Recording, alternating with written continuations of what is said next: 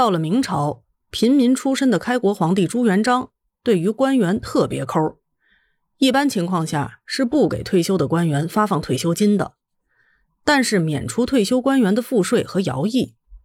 如果经过调查发现退休官员的家里实在是太穷，揭不开锅的话，有司月给米两担，终其身，就算是个养老补贴吧。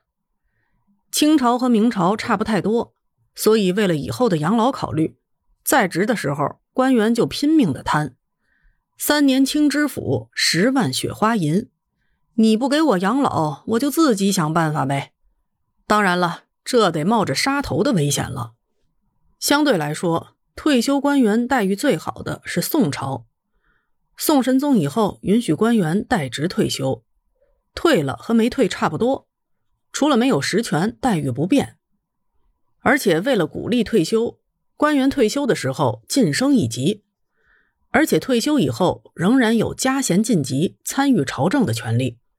宋朝重文轻武，是文人的黄金时代，经济呢又高度发达。国家等于将官员们富养起来，这种待遇和现代差不太多了。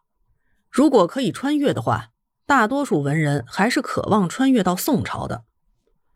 俗话说“伴君如伴虎”，在古代当官，生命风险其实是挺大的。如果伺候了半辈子皇帝，侥幸不死，熬到了退休，那也算是人生的幸事一件。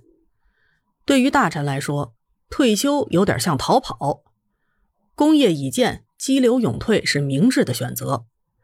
如果该退不退，惹得皇帝动怒，反而不美，弄不好啊，还要带来杀身之祸。而对于疑心重的皇帝来说，大臣们知道很多的皇家秘密，一旦不在眼前了，有点不好把控的意思。所以大臣们退休归家，有点放虎归山的意味。虽然这虎老了，但是还是要随时监控。以防生事，所以大臣们申请退休有一个名词叫做起骸骨，因为大臣做官等于将身体卖给皇家了，退休了呢就交还了权利，祈求皇帝把自己这一身老骨头还给自己，能埋在老家。大臣可以起骸骨，但是最终是否能退休，还得是天子说了算。如果天子觉得你还有用，不准退休。那就只能活到老，干到老了。汉代著名经学家张禹多次申请退休，皇帝就是不准。有病太医给你看，不准退休就是唯一的理由。宋朝时候的大臣申请退休，皇帝不批准的事情更是时有发生。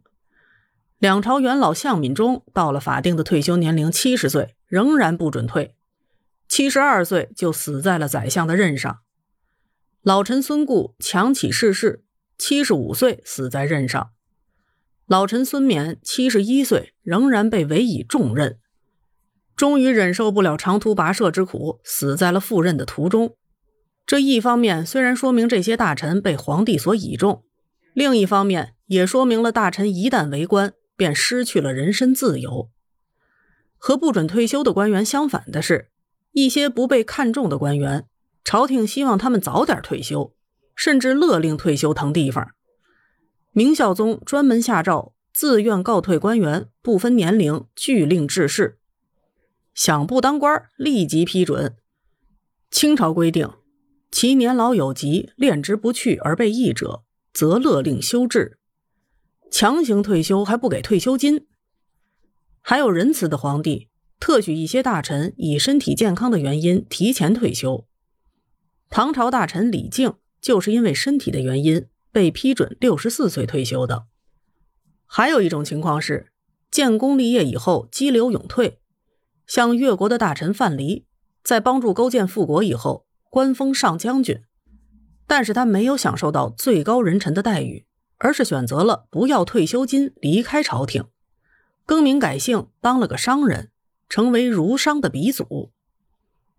古人退休有治世悬车的说法，如果能熬到顺利退休、安享晚年，不管退休金多少，对于官员来说都是三生有幸的好事儿。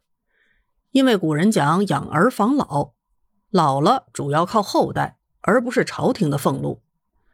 当然了，对于一些功臣名将，贤明的皇帝会额外的赏赐他们，让他们安享晚年。